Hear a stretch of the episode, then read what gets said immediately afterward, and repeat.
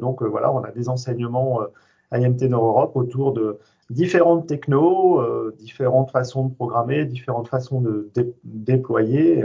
Et donc, je pense que un des débouchés pourrait être effectivement architecte logiciel. L'idée étant de, de, mettre tout ça en place dans des vraies entreprises, dans des vrais systèmes d'information. Donc Piotr, merci pour la présentation. Et alors, on, on, prendra les questions à la fin, enfin ou, au fil de l'eau si vous le souhaitez dans le dans le chat. Et puis, euh, comme ça, on pourra avoir une belle séance interactive euh, entre nous, euh, questions-réponses. Je me taire. Merci pour euh, cette présentation, Piotr. Nous t'écoutons. Ça marche, merci beaucoup. Euh, ben bonjour à tous, euh, merci euh, de m'accorder du temps pour que je puisse un petit peu parler de, du métier que j'exerce. J'espère que du coup cette présentation vous plaira. Donc moi c'est Piotr Fleury, je suis directeur technique dans la société XPO. On est une, une ESN, entreprise de services numériques, et donc nous notre travail du coup c'est d'exercice des prestations de services chez des clients euh, dans différents domaines d'expertise autour du monde de l'informatique, euh, notamment euh, dans la mobilité, le data, le digital ou l'agilité. Donc, pour ma part, moi j'ai rejoint XPO en 2016, l'année de sa fondation, et je travaille maintenant depuis plusieurs années, depuis le 2008. Et donc là, je suis là pour vous parler du métier que j'exerce en mission, qui est le métier de software architecte. On va voir un petit peu ce qu'il y a derrière ces termes un petit peu barbares. Bon, le sommaire, je vais le passer vite fait. Au final, c'est le même sommaire que tout le monde dans toutes les présentations. Le domaine métier. Alors, on va commencer à attaquer dans le. Euh, je préfère. je vais commencer par une petite, une petite station rigolote que j'ai vue euh, sur LinkedIn et que je, trouvais au final ça correspond pas trop mal au truc. Hein. Un soft archi, c'est quelqu'un qui dessine mal mais qui fait des jolies boîtes ça colle puisqu'effectivement je ne sais pas dessiner. Euh, j'ai pas fait de screenshot de mes dessins, euh, on m'avait demandé, mais bon, euh, au final, euh, les jolies boîtes ça colle aussi. Vous verrez pourquoi. Il y a quelques petites slides pour expliquer un petit peu par la suite. Si on part dans une définition un petit peu plus scolaire, un petit peu plus barbante, le soft archi, en gros, c'est quelqu'un qui va essayer d'aider à définir une architecture sur un logiciel. Merci Captain Abuse pour ça. Hein. Au final, c'est ni plus ni moins que la définition de l'anglais. Mais euh, le but du jeu, en fait, c'est d'essayer de montrer un petit peu comment on va essayer de construire et de structurer les différents éléments d'une application. Parce que vous pourrez voir que euh, lorsque vous avez une application dans les mains, que ce soit une application mobile, une application web ou autre, bah, en fait derrière il y a énormément de choses et souvent euh, c'est des choses qui sont assez compliquées à mettre en place. Et donc il y a tout un tas d'équipes qui vont bosser dessus et euh, il va y avoir besoin d'aide pour euh, aider à structurer un petit peu tout ça. Donc au final, euh, l'idée, c'est d'essayer de structurer, de définir, de brancher toutes les, toutes les briques euh, euh, d'un logiciel, en y incluant les choix de langage, de framework. Hein. Vous n'êtes pas sans savoir que dans le monde de l'informatique, c'est quand même la jungle. Il y a énormément de langages, de frameworks différents. Il faut tout le temps se mettre au goût du jour et euh, ça nécessite euh, de vraiment faire des choix qui sont euh, arrêtés et structurés pour pouvoir essayer d'avoir une vision claire du produit. Donc le but du jeu, du coup, c'est ça. Maintenant, si on part sur quelque chose d'un petit peu plus graphique, j'imagine que dans l'assemblée, il y a des gens qui ont utilisé ou qui utilisent euh, la, la, la, plateforme qui s'appelait euh, Twitter à l'époque, aujourd'hui X ou Cross. Il bah, faut savoir que quand vous utilisez Twitter, vous utilisez un système qui ressemble à peu près à ça. Alors c'est loin d'être le schéma officiel, hein, c'est quelque chose qui est vulgarisé, qui montre un petit peu ce que c'est un petit peu qu'une architecture logicielle. Et dites-vous que Twitter, euh, que ce soit au niveau de l'application mobile, euh, des euh, pages web et compagnie, bah derrière, il y a tout ça à peu près, globalement. Il y a tout un tas de briques. il va y avoir des fontaines, il va y avoir des backends, il va y avoir des bases de données, il va y avoir du cache, il va y avoir du flux. Et tout ça, bah, ça fait vivre et travailler beaucoup de gens qui ont besoin de travailler ensemble, de synchroniser, de partager des normes de développement, et euh, ben, grâce à des postes comme le mien au niveau de la partie, architecture logicielle, euh, ça va permettre d'aider à structurer et à porter la vision technique euh, de comment réussir à connecter, imbriquer et faire fonctionner ensemble toutes les différentes briques d'un logiciel. Si je prends un exemple qui peut-être va toucher un peu plus de monde, j'imagine que du monde utilise Netflix, peut-être à la maison ou autre bah, Netflix, ils ont fait comme tout le monde au final. Ils ont dû faire un choix au niveau de leur technologie.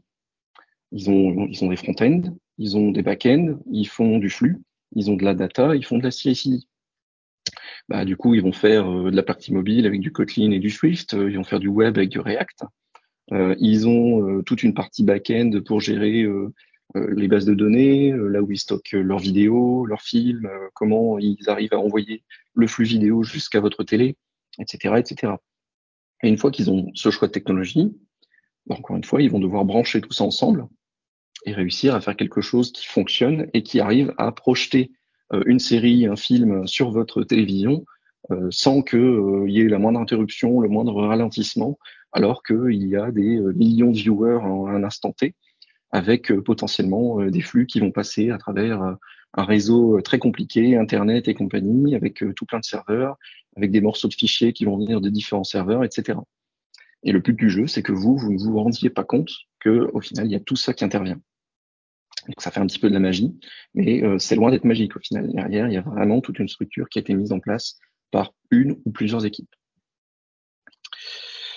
Là, voilà un exemple un petit peu plus euh, concret. Euh, c'est un projet qu'on a au sein de la société. Une petite application mobile qu'on a appelée Yaki. Et bah, quand bien même c'est une application mobile, il n'y a pas que l'application en elle-même il va y avoir un serveur, il va y avoir du reverse proxy, il va y avoir euh, euh, l'application mobile elle-même, mais aussi euh, une partie web administration.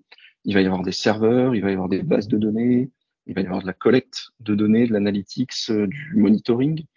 On se doit de schématiser un petit peu tout ça, de poser une vision d'ensemble et de voir comment on fait interagir les différentes briques, quels sont leurs rôles et leurs responsabilités, quels sont les utilisateurs qui vont interagir avec tel ou tel, quels sont les flux entre eux et comment c'est cadencé.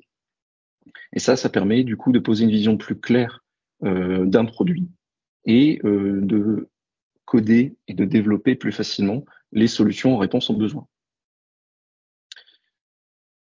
Un petit arrêt sur ma formation. Donc, moi, à l'origine, je suis autodidacte. Euh, je suis un geek, euh, clairement. J'ai commencé euh, à toucher aux ordinateurs à l'âge de 9 ans, très tôt.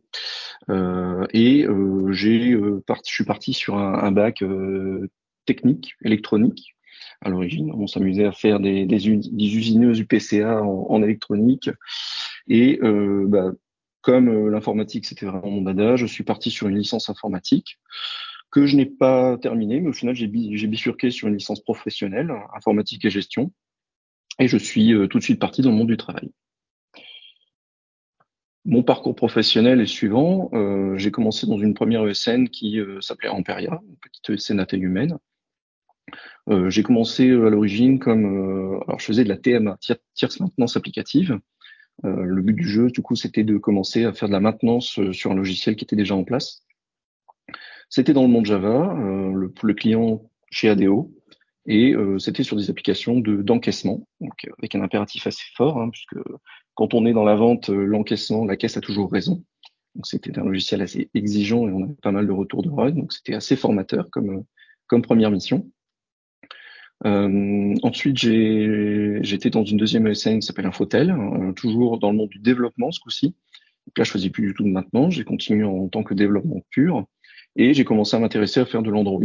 Donc c'était toujours chez ADO pour le coup. Et là, j'étais sur de, l'application de vente euh, pour les magasins Leroy Merlin.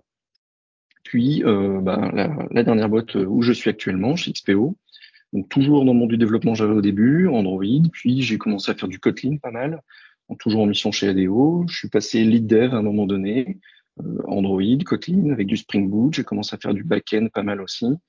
Euh, en mission chez Laurent Merlin, puis ensuite tech lead, toujours chez Laurent Merlin, sur les mêmes technologies.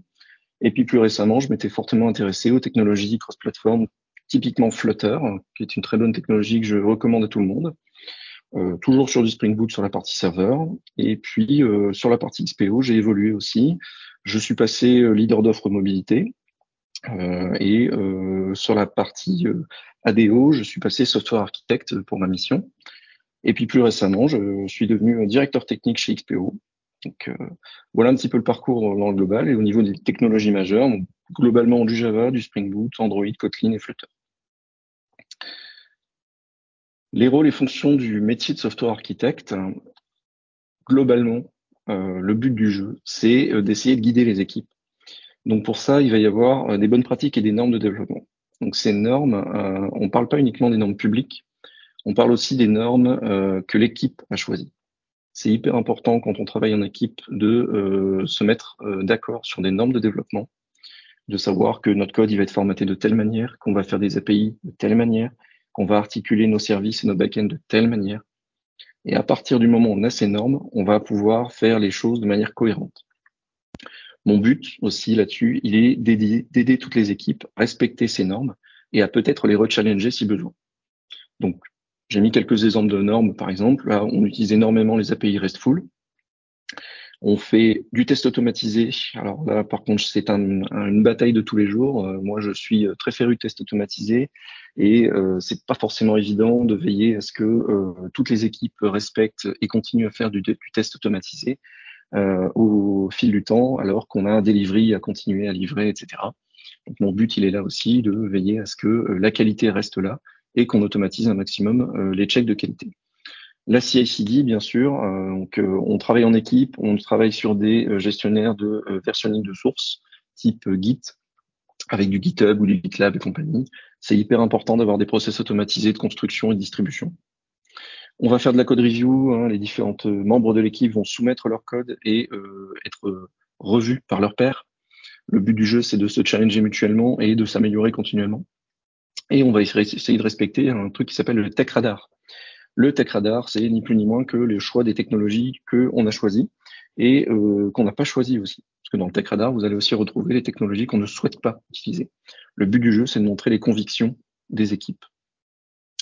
Les patterns d'architecture aussi, euh, il y en a plein. Et encore une fois, ça dépend des équipes. Euh, c'est l'équipe elle-même qui va choisir si elle souhaite faire du MVP, MVC, MVVM, du clean, de l'EXA, c'est un choix, et à partir du moment où ce choix est fait, il faut y rester, s'y arrêter. Et si on le, le re-challenge, bien sûr, on peut commencer à modifier, mais il faut que ce soit un choix d'équipe.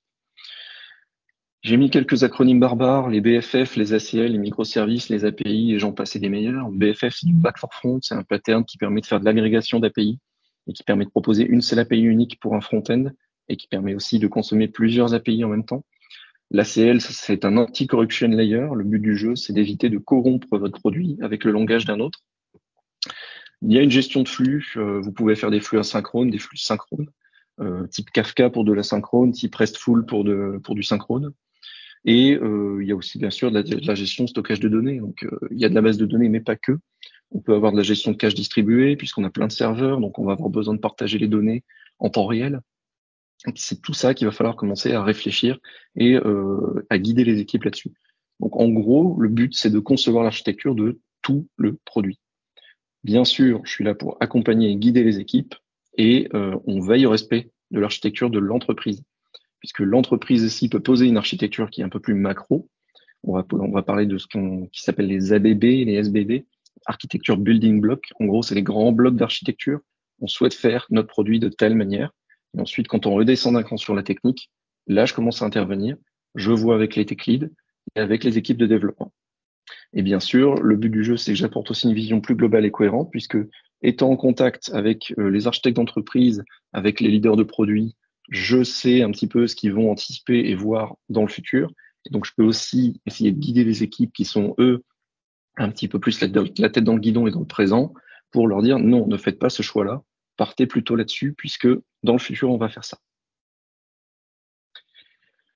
Au niveau des aptitudes, euh, bah, bien sûr, il faut une bonne connaissance technique, ça c'est sûr. Euh, c'est plutôt évident. Euh, le but du jeu, c'est de vraiment voir tout de A à Z. Il faut savoir comment chaque chose fonctionne. Il ne faut pas avoir peur de l'effet black box. Il ne faut pas s'amuser à garder des boîtes noires. on ne sait pas ce, ce, qui marche dedans, mais on sait que ça marche. Ça, c'est vraiment pas le bon truc. Moi, mon, mon kiff, c'est vraiment d'ouvrir toutes les boîtes, de regarder tous les fils, tout arracher, et ensuite de regarder, bah, OK, comment on fait pour les connecter et comment on fait pour que, pour nous, ça réponde à notre besoin. Il faut savoir ce qui fonctionne, il faut savoir ce qui fonctionne pas. Euh, ça, ça vient avec l'expérience, forcément. Et du coup, quand on va avoir des propositions, ça va permettre de challenger un petit peu mieux et de voir, euh, bah, effectivement, est-ce que ça répond correctement aux besoins ou est-ce que ça met en risque le produit se mettre à la page techniquement, ça c'est valable pour euh, mon métier, c'est valable pour le métier de tout le monde en informatique. Euh, c'est quand même un domaine qui évolue hyper vite. Donc si vous ne mettez pas à la page, vous pouvez vite vous retrouver largué. Et euh, savoir toucher à tout. Alors là, on ne parle pas uniquement d'être full stack, mais de toucher à tout, tout, tout. C'est-à-dire ça part du front-end jusqu'à la base de données, en passant par les flux intermédiaires, On va avoir besoin des fois de toucher de la sécurité, à de l'analyse de performance, etc., etc. Sur les parties un petit peu plus comportementales et humaines, pédagogie, c'est essentiel. Le but du jeu, ça va être de confronter des idées et du challenge entre différentes personnes, différentes équipes. Et plus les équipes sont grosses, plus il va falloir vraiment essayer de vendre euh, son besoin et vendre ses solutions et de concilier les personnes. Et oui, il faut composer avec le caractère, de chacun, puisque euh, vous allez avoir, c'est normal, hein, plus il y a de personnes, plus on a un degré humain.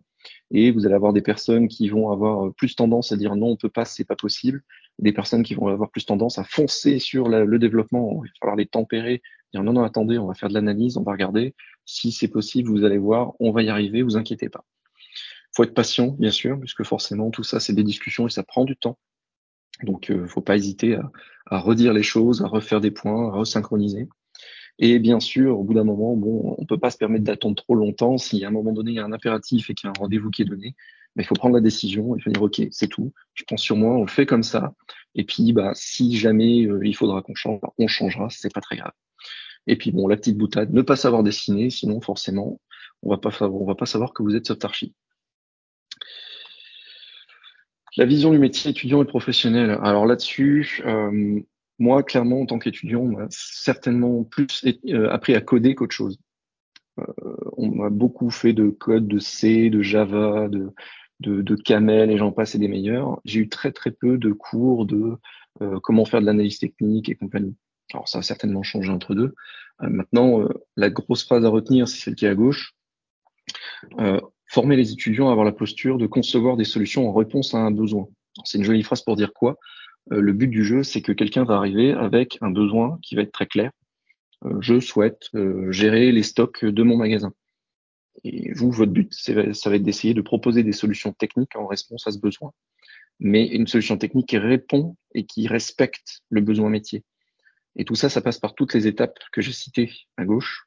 C'est-à-dire qu'il va falloir étudier ce besoin, faire des analyses techniques poussées, estimer un effort. On va vous demander de chiffrer, d'estimer vos efforts, de savoir, OK, combien de temps ça vous prend, combien d'efforts ça vous prend de faire cette, tâche. Prendre en considération la qualité. Si forcément vous faites un code tout crade, oui, ça va marcher, mais ça va vous revenir tout de suite dans les dents parce qu'il y a un bug.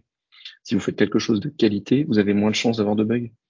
Bien sûr, il faut faire de la documentation et ça, je vais pas vous mentir, dans le monde du développement, il y a très peu de monde qui adore faire de la documentation, mais c'est une étape nécessaire, il faut le faire faut être au fait des bonnes pratiques et des normes publiques, se mettre au goût du jour, hein, c'est ce que je disais. Savoir travailler en équipe, c'est essentiel. Euh, les personnes qui euh, travaillent uniquement en autonomie, euh, bah, c'est bien pour elles, mais le problème, c'est quand elles arrivent dans une équipe, souvent, ça clash, ça ne fonctionne pas. Et savoir composer et travailler en équipe, mettre un peu d'eau dans son vin, bien sûr, quand vous êtes tout seul, vous travaillez d'une certaine manière, mais quand vous allez travailler en équipe, vous allez faire des compromis et vous allez travailler d'une manière différente tester, vérifier, améliorer, ben bien sûr, on va vous demander de vérifier votre code. C'est pas juste euh, sortir le code, le pousser et dire c'est bon, ça marche. On va vous demander de le vérifier et de respecter certains euh, critères qu'on vous a poussés. Il faut savoir packager l'application. Ce que vous allez livrer, c'est pas juste votre code. Vous allez livrer un exe, vous allez livrer un package, vous allez livrer une image d'aide, un RPM, que, que sais-je, une image Docker. faut avoir l'expérience de livrer dans la prod, hein, bien sûr. Euh, le but du jeu, c'est pas juste que ça marche sur votre poste, le fameux, c'est de savoir livrer, livrer en prod le, vrai environnement que l'utilisateur va avoir entre les mains. Et bien sûr, faire le run, c'est-à-dire que il va falloir voir un petit peu bah, comment ça se passe sur le vrai environnement. Est-ce que ça va planter? Est-ce que mon CPU est en train de saturer? Euh, Est-ce que j'ai beaucoup de bugs? Quel est mon taux d'erreur? Et puis corriger tout ça au fur et à mesure et améliorer le produit. Bien sûr, on code.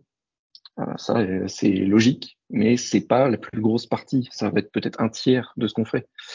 Euh, et le but du jeu, c'est pas de se contenter de connaître uniquement la partie qui vous intéresse. Bien sûr, vous allez avoir des appétences front-end, back-end. Maintenant, si vous vous cantonnez à dire, bah, moi, je fais que du front et le back, ça m'intéresse pas, vous n'allez pas comprendre comment ça fonctionne de l'autre côté et vous allez avoir plus de difficultés à proposer des bonnes solutions. Donc, le minimum, c'est de comprendre un minimum comment ça fonctionne de l'autre côté. Le métier apporte quoi? Au final, euh, je le disais, il y a beaucoup d'échanges, d'interactions, euh, je vois beaucoup de monde, euh, on a beaucoup de conciliation, de synchronisation, etc. Donc ça fait des belles rencontres, c'est sympa, on rencontre du monde, on fait de l'humain, c'est bien. la reconnaissance du client sur l'expertise, bien sûr, bah oui, forcément, hein, à force de regarder, de toucher à tout, d'essayer de démonter, de mettre en place, d'apprendre, bah, on apprend des choses et c'est hyper satisfaisant de se sentir estimé par son client, bien sûr. Euh, la R&D, oui, ça j'en fais pas mal. Euh, le but du jeu, c'est que parfois aussi on repousse certaines limites. On a déjà euh, essayé de commencer à adresser certains problèmes que même les frameworks qu'on utilisait n'avaient pas encore mis en place. Et bah, heureusement pour nous, il est mis en place à peu près au moment où on souhaitait le faire, mais ça permettait de faire un petit peu de, de recherche et développement, ce qui induit ce qu'on appelle des POC, Proof of Concept. Le but du jeu, ça va être de faire une petite application, un petit programme qui montre la capacité à faire d'une idée. Et euh, bien sûr, le partage de connaissances et l'apprentissage, ça va dans les deux sens. C'est-à-dire que j'ai beau avoir euh, de l'expérience et savoir des choses, moi j'adore apprendre des nouvelles choses et je m'ennuie très vite si j'apprends si j'apprends rien. Donc euh, le but du jeu, c'est d'essayer d'en apprendre autant que ce que vous partagez. Les perspectives d'évolution, alors dans mon cas, voilà, je, pourrais potentiellement prétendre architecte d'entreprise, la, partie consultation, expertise, bien sûr, pourquoi pas euh, leader digital au niveau des produits, directeur technique, je le suis au sein de mon ESN, mais c'est pas les seules perspectives d'évolution au final. Euh, pour moi, il n'y a pas forcément de limite et chaque personne peut essayer de construire son parcours. Ça se fait au cas par cas et en fonction de vos appétences et de vos capacités. Donc là-dessus, ne vous posez pas forcément de limites et ne vous limitez pas au cadre qu'on va vous donner. Euh, J'en veux pour exemple, euh, bah, moi quand on quand je, sortais de la fac, on me disait euh, ah bah du coup développeur, il va devenir forcément chef de projet. Ça a complètement évolué entre deux, c'est plus du tout vrai et les choses changent. Donc votre parcours, c'est vous qui allez le construire. Voilà pour moi. J'ai fini. Donc, on peut passer aux questions-réponses si vous le souhaitez.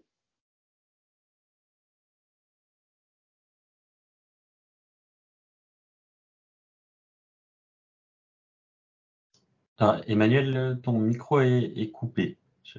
Ah, j'étais bien lancé, c'est dommage.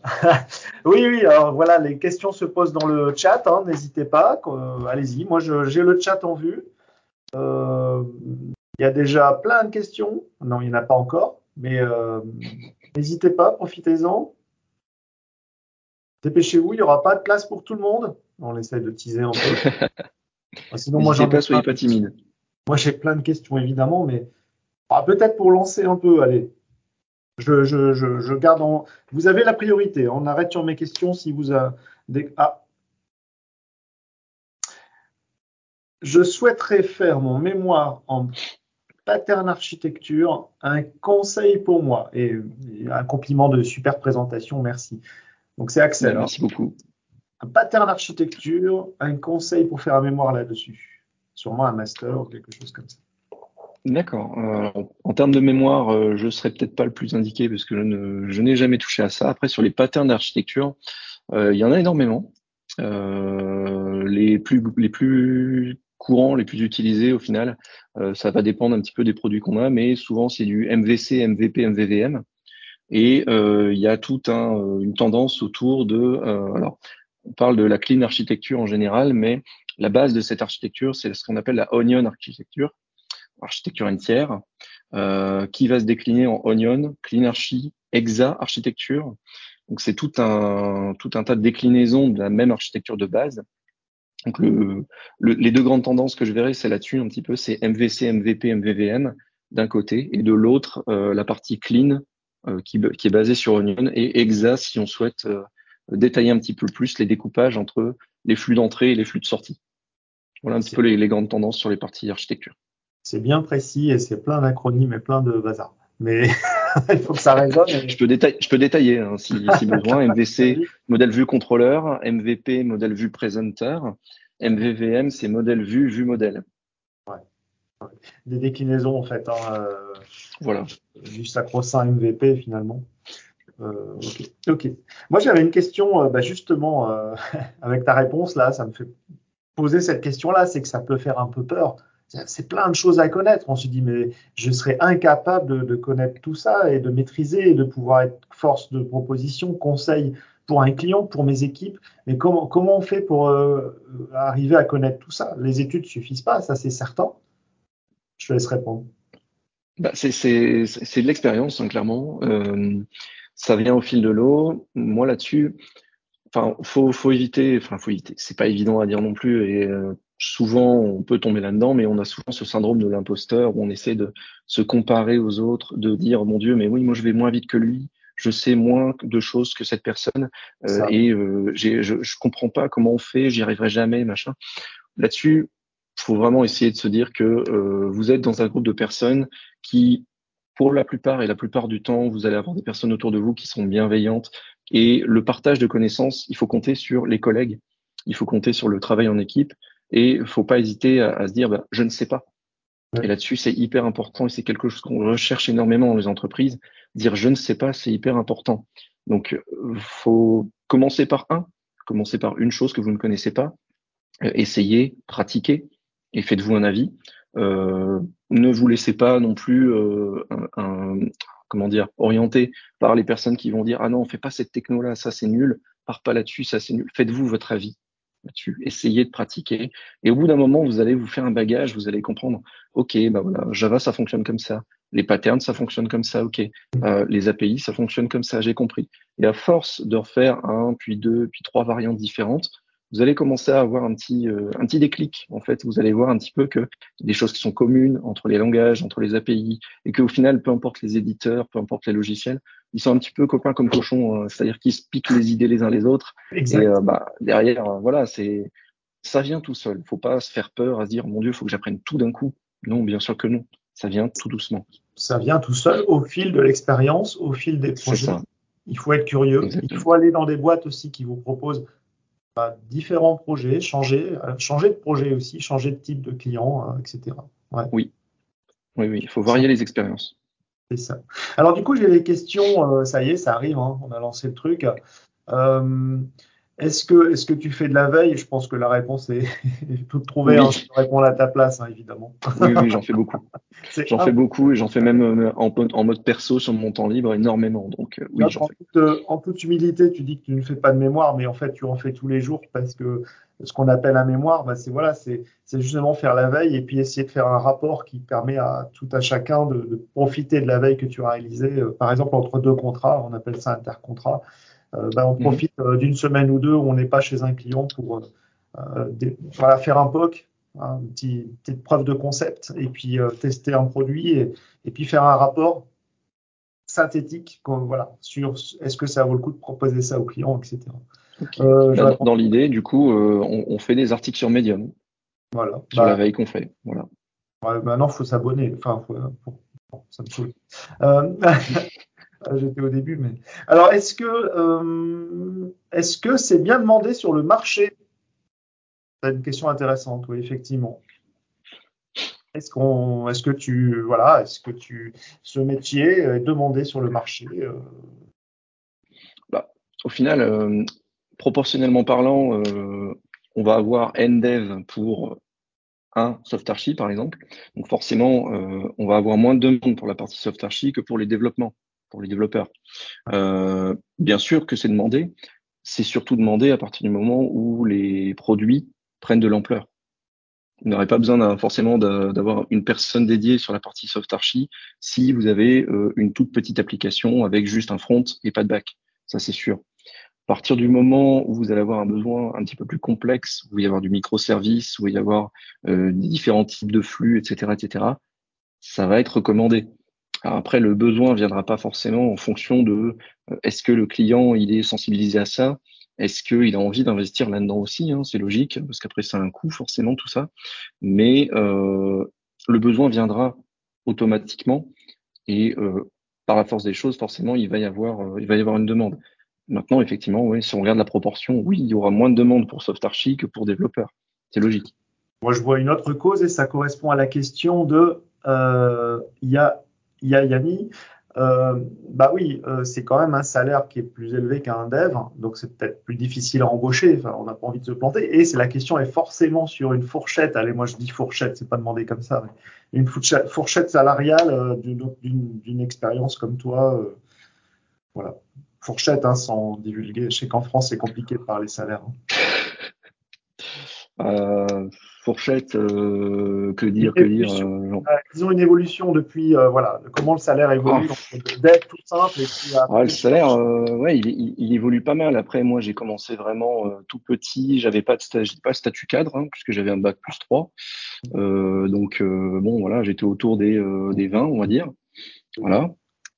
et là, bon, bah, oui, le, le, salaire forcément, il va avec avec l'expérience. Maintenant, je peux difficilement répondre sur la partie salaire au niveau soft archi, puisque moi j'exerce le métier de soft archi en mission. Oui. Donc j'ai pas un salaire directement lié à ma fonction de mission. Mon salaire, du coup, moi, il est plutôt indexé sur ma fonction de directeur technique au sein de la boîte. Donc c'est un petit peu difficile de répondre sur la partie salariale au niveau soft archi. Hmm. Et c'est facturé combien pour le client? Euh, J'ai pas mon TGM en tête là tout de suite, euh, forcément. bon voilà, vous avez, vos non-réponses à ces questions euh, qui sont toujours touchy. Et eh ouais, c'est comme ça, c'est la France. comme d'ailleurs les diplômes, hein, tu as cité, ben voilà, bac plus 3, ben voilà, toute ta vie tu seras bac plus 3. Alors après, il y a des évolutions, hein, on, peut, faire des reconversions, etc. Le diplôme en France est encore très important, j'imagine, dans l'évolution de carrière. Alors oui et non, pas vraiment. Ça dépend des ah. sociétés. Euh, il y a encore des sociétés effectivement qui regardent, euh, ils vont regarder uniquement votre diplôme même après 15 ans d'expérience. Euh, moi, j'ai eu le bonheur d'être dans des sociétés où, bah oui, le diplôme on le regarde quand vous avez votre premier emploi. Maintenant, non, c'est faux. C'est l'expérience qui prime. ça va être ce que la personne est capable de faire, ça va être ce qu'elle a fait.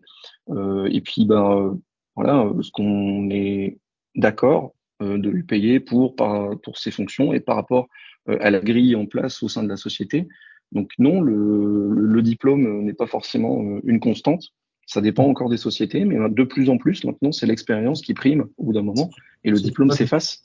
Euh, moi, très clairement, au début, j'étais pas cadre. Euh, j'ai été voir mon patron en lui disant, ben voilà, je fais le même métier que la personne qui est sur la chaise à côté de moi. Je ne suis pas cadre, cette personne est cadre. Euh, du coup, euh, il faut faire évoluer les choses. Et ça a évolué. Et puis voilà. Et maintenant, j'ai le statut de cadre, bien que mon diplôme n'ait pas changé. C'est voilà, c'est des choses et des mœurs qui changent. Donc non, le diplôme n'est pas une fatalité au final. Ouais, J'ai une question qui me concerne, mais l'objectif, c'est pas de parler de moi. En tout cas, la question, c'est quelle est ma thématique de recherche? Ben, C'est justement le, le, génie logiciel. Hein, voilà, c'est la grosse thématique. Et plus précisément, les boîtes et les flèches, justement. C'est pour ça que ça m'intéresse beaucoup. je fais des boîtes et des flèches aussi. J'essaie d'en faire des nouvelles, euh, des boîtes avec des coins arrondis. Enfin, je dis bêtises. en tout cas, je travaille sur ces outils qui permettent de modéliser. Et donc, euh, ben, pourquoi je viens quand même à parler un peu de moi? C'était pour une question pour toi, Piotr, évidemment. Euh, oui, sur oui, une remarque sur l'enseignement, on apprend à coder. Ouais, c'est vrai. C'est vrai que vous avez plein de langages support quand vous faites des études. Java, C, euh, euh je vais dire Lisp pour les vieux. Enfin, des langages fonctionnels. Euh, mais, mais, attention, vous ne trompez pas. Ce qu'on retient quand on est étudiant, c'est d'apprendre une nouvelle syntaxe euh, voilà, de langage, etc. Mais en fait, il y a des notions derrière. Et ce qu'on essaie en tant qu'enseignant, c'est de vous enseigner les notions qu'il y a derrière. L'orienté objet, le procédural, d'être très proche de la machine, donc l'appel d'API, les, API RESTful, euh, toutes ces qu'on peut faire en Node, qu'on peut faire en Java. Mais alors, vous retenez que vous faites du JavaScript, vous retenez que vous faites du Java, mais non, en fait, on construit une archi euh, et puis cette archive, on se constate que dans deux écosystèmes différents, JavaScript, Java, bah, finalement, euh, c'est la même archi derrière. C'est juste un choix ensuite, comme tu l'as dit très bien, j'essaie de synthétiser un peu, c'est un choix bah, de, de connaissances en interne de l'équipe et puis de conviction aussi sur euh, des choix de technologie auxquels on croit et pourquoi on prend celle-là et pas celle-là. Après, si vous répondez à un appel d'offres pour un client, bah, ça dépend aussi de l'écosystème du client. Vous n'allez pas euh, changer euh, l'écosystème un peu de, chez ADO, les choses comme ça, hein, j'imagine. On peut être force de proposition, mais voilà. Et encore une fois, je réponds à ta place et je ne devrais pas faire ça. mais voilà, c'est apprendre à apprendre et les langages sont que support. Euh, regardez bien les notions que vous apprenez derrière. C'est ça auquel on tient. Et une question qui est très intéressante aussi, euh, et moi, je la transforme un petit peu. Euh, est-ce qu'il y a des, bonnes formations sur Internet, etc. Et moi, c'est une autre question que j'ai notée tout à l'heure, c'est est-ce qu'on fait de la veille comme on faisait au début des années 2000 Est-ce qu'on fait de la veille de la même façon aujourd'hui, avec la multitude de, choses qui existent? Je te laisse répondre. Moi je pense qu'on évolue hein, forcément. Euh, les choses changent et typiquement, il y a aujourd'hui sur le, boom des IA par exemple, il y a énormément de personnes qui vont faire de la veille en laissant ChatGPT répondre pour eux. Bon, c'est une manière de faire. Voilà. Maintenant, c'est c'est comme tous les domaines en fait. Ça dépend de la meilleure manière que vous sentez d'apprendre. C'est comment vous, vous le sentez. Si votre euh, manière de faire de la veille, c'est de euh, bachoter, de faire des fiches, euh, stabiloter et compagnie, faites-le. Euh, si votre manière de faire de la veille, c'est de regarder des cours sur des vidéos YouTube, allez-y, foncez. Euh, voilà, il y a, y a, différentes manières de faire. Moi, après, en perso, ce que je fais, c'est que je, je, je, lis énormément les documentations des frameworks qui m'intéressent. Typiquement Flutter, j'ai potassé énormément leur documentation et je suis allé même jusqu'à fouiller dans leur code source et à faire des contribs. Euh, je, je, regarde, on fait du UDMI aussi, on fait de la téléformation. Euh, euh, quand on a des formations qui nous intéressent, bah, du coup, de temps en temps, on fait des formations en groupe au sein de la société. Et puis, bah, on fait le, on, se fait des retours, on se challenge, on regarde un petit peu comment, comment on peut appliquer ça. Et puis, en fait, ça va être différents inputs. Ça va être en fonction des appétences, des, bah, tiens, ça, ça a l'air intéressant, je vais jeter un œil, ou des besoins. Euh, chez le client, on a quand même pas mal de demandes sur du Kafka. Bah, à un moment donné, moi, je vais me dire, bah, tiens, je vais regarder un peu comment Kafka fonctionne parce qu'on entend beaucoup parler, mais final, je ne sais pas trop comment ça marche. Bon, bah voilà, on va regarder. C'est ça, ouais, carrément, carrément. Et ce qui montre la, grosse qualité de ce travail-là, enfin, c'est de effectivement se challenger, de, de, découvrir des nouvelles choses, etc. Vous n'êtes pas que sur un projet et puis donc voilà, vous travaillez pour un client et on vous oblige. Enfin, ouais, c'est pas l'usine, quoi. Hein. Franchement, c'est quelque chose qui euh, d'un point de vue intellectuel, euh, permet de vraiment de d'être très euh, de, de, de, de, travailler hein, le, côté intellectuel dans ce truc-là, enfin, d'essayer de synthétiser, enfin voilà, ça apporte plein de qualités au fil du temps. ok, je regarde s'il y a d'autres questions. une question, ouais, c'est vrai. Est-ce que, alors, euh, est-ce qu'il y a un cas, est-ce que tu pourrais parler d'un cas concret, peut-être qui t'a marqué un petit peu, d'une intervention, une expérience chez un client en tant que archi bah, Je vais parler de la mission actuelle au final. Euh, alors moi, cette mission, j'y suis pas arrivé tout de suite comme soft archi. Hein. C'est une mission longue euh, dans laquelle j'ai eu différents rôles et ça s'est transformé. Mais euh, très clairement, là, c'est un. Alors, je vais pas vous dévoiler tous les détails du client, hein, mais c'est un gros projet sur lequel le but du jeu, c'est de faire des applications qui gèrent du stock pour des magasins Laurent Merlin. Et au début, il y avait rien, vraiment. C'était une toute petite équipe de cinq personnes. Aujourd'hui, on parle d'un domaine de trois équipes et 80 personnes. Donc c'est quelque chose qui en deux ans et demi, trois ans a vraiment très fortement augmenté et qui a dû se structurer au fil du temps. Euh, on est parti de, au début, euh, des petits, euh, des API façades, comme on appelle, donc une petite API qui va se connecter au, au, logiciel, au serveur existant, pour pouvoir commencer à adapter et fournir une expérience un peu plus nouvelle et mobile aux utilisateurs, tout en glissant tout doucement les nouveaux serveurs sur le côté, en connectant les nouveaux, les nouveaux fronts et le but du jeu, c'est euh, d'apporter tout doucement une nouvelle expérience à l'utilisateur, ce qui a demandé énormément de boulot, de structure. Euh, il y a commencé à avoir des équipes qui ont fonctionné en agilité, euh, avec des sous-équipes qui se sont redécoupées derrière, les équipes qui ont dû à se synchroniser entre elles. Et puis maintenant, on en est avec des roadmaps sur six mois. où on va essayer de se planifier, OK, bah, qu'est-ce qu'on va faire dans six mois et dans quel magasin on va déployer nos solutions et Comment on fait ça Avec euh, de la gestion de cloud. On va avoir euh, des serveurs qui sont euh, en auto-scaling, avec de la gestion de balancing, de la sécurité.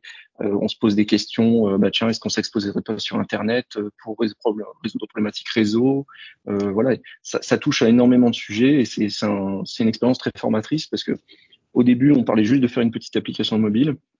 Aujourd'hui, depuis deux ans et demi, on a traité des sujets comme euh, faire du scan de code barre par caméra, euh, comme euh, gérer de l'authentification avec un SSO, déployer des applications mobiles avec de la PWA pour, garder la maîtrise des déploiements, interconnecter une dizaine de fronts entre eux et garder une seule expérience unique auprès de l'utilisateur.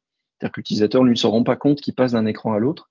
Et derrière, c'est différentes applications qui vont se passer la balle donc c'est hyper formateur, c'est beaucoup de choses et c'est euh, c'est quelque chose que je souhaite à, à, beaucoup de gens, mais en fait, il faut y aller crescendo. En fait, ne faut pas partir sur des gros projets tout de suite dès votre première expérience, parce que forcément, sinon vous allez être perdu.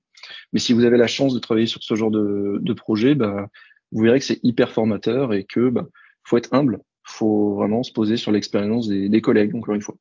Et justement, dans l'humilité, est-ce que, euh, est-ce que l'erreur est possible? Est-ce que, donc c'est la question de Roi, euh, est-ce que ça vous est arrivé de prendre une décision qui finalement n'était pas la meilleure? Et qu'est-ce qu'on fait dans cette situation?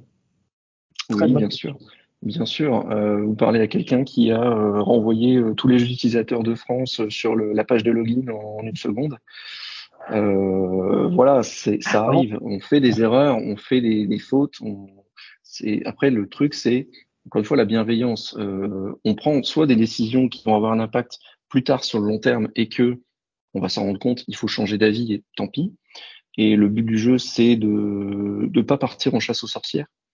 Parce que forcément, euh, vous avez deux philosophies. Soit des personnes qui vont vous dire, ah, c'est de ta faute. Ah, oui, mais derrière, c'est pas, c'est pas constructif et ça va pas faire avancer la situation. Le problème est toujours là. Si vous partez vraiment de manière calme, constructif, ok, on a un problème, comment on le résout et comment on fait en sorte que ça ne se reproduise plus. Mais du coup, c'est beaucoup mieux.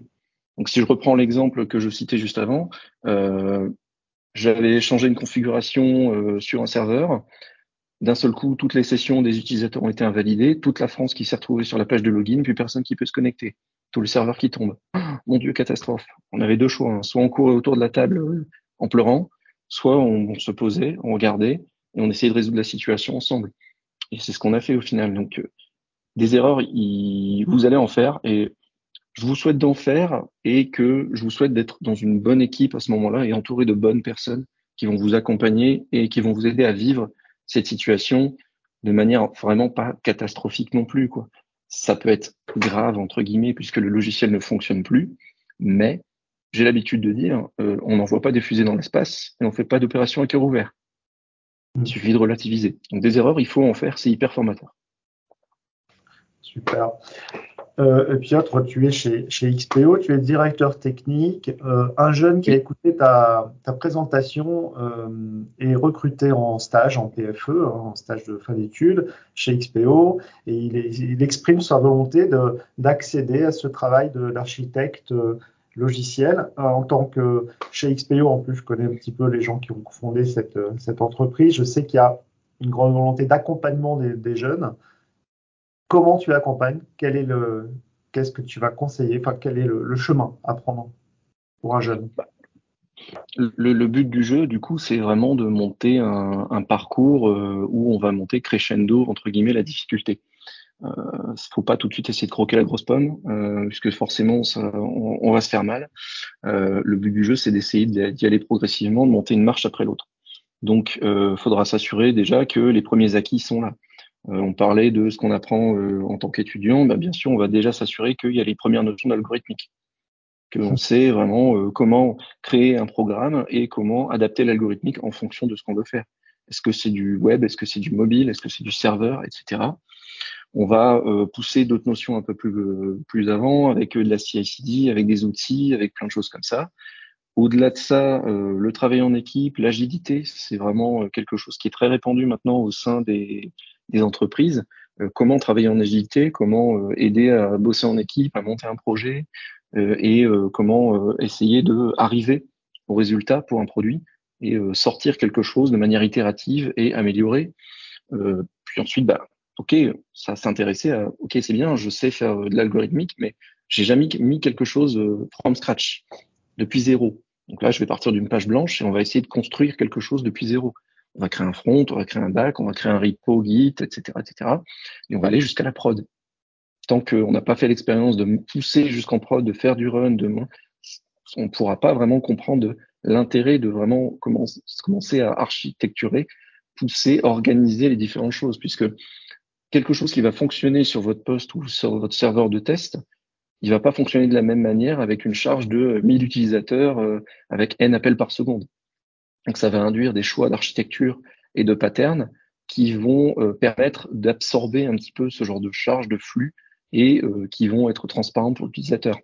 Donc tout doucement, ça vient, ça s'escalade, et c'est comme ça qu'on arrive tout doucement à parler d'architecture logicielle pour savoir au final comment notre produit va répondre au mieux aux besoins et comment il va gérer les différentes situations. Hmm. Ouais, super. Ouais, ok. Et donc, bah, ça va être d'enchaîner les projets et puis euh, voilà, hein, c'est ça. Hein, c'est ça, l'expérience. En post, expérience, oui. Euh, on, a, on est bientôt à 5 minutes de la fin. Est-ce qu'il y a mhm. d'autres questions? Ça vient pas. Moi, j'ai une petite remarque sur ton parcours. Euh, il est un petit peu, je dirais, alors, un peu monoclient quand même. Hein. ADO, Leroy Merlin, bon, ils sont très liés. Donc, est-ce que c'est ça arrive souvent, ça, euh, qu'on reste un petit peu euh, sur un, client ou... C'est pas forcément une constante. Euh, moi, après, c'est au niveau des occasions qui sont présentées à moi. c'est un client qui, chez lequel on, on, apprend énormément de choses. Et moi, j'ai l'habitude de dire que je m'ennuie très vite. Et depuis que je fais des missions chez eux, je ne m'ennuie pas du tout.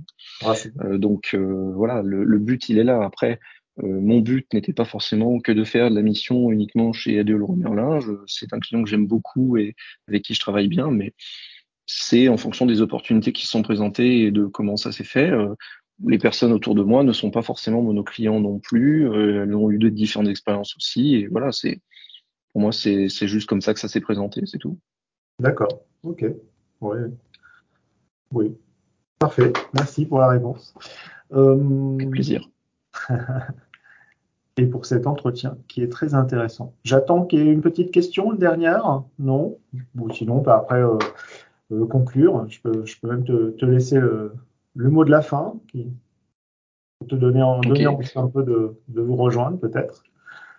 Euh, en tout cas, déjà, merci à tout le monde pour votre temps. Euh, moi, ça m'a fait plaisir de partager euh, mon expérience. J'espère que ça vous a vraiment plu. En tout cas, je vois que les réactions sont plutôt positives, donc merci en tout cas. Et puis, euh, bah voilà, si vous avez le, moindre questionnement, le, quelque chose qui vous revient, vous, pouvez nous contacter, il n'y a pas de souci. Hein, on est on est sur LinkedIn et bah voilà, n'hésitez surtout pas. J'espère que je vous ai donné envie, en tout cas, de d'aller plus avant euh, dans le métier, hein, de, de, plonger dedans. Et puis c'est vraiment un métier hyper passionnant et euh, bon, bah, j'espère que du coup il va y avoir plein de belles carrières euh, parmi vous. Voilà, donc n'hésitez pas.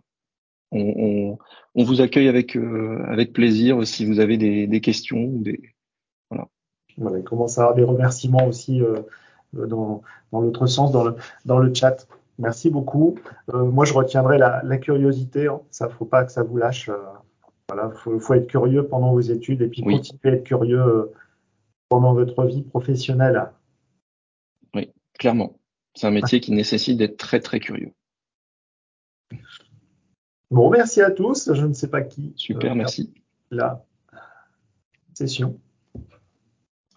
Super, merci pour cette présentation Emmanuel et, et Piotr, c'était complet et euh, du coup, ça répondait parfaitement aux attentes des étudiants. Je vais arrêter l'enregistrement. Euh, juste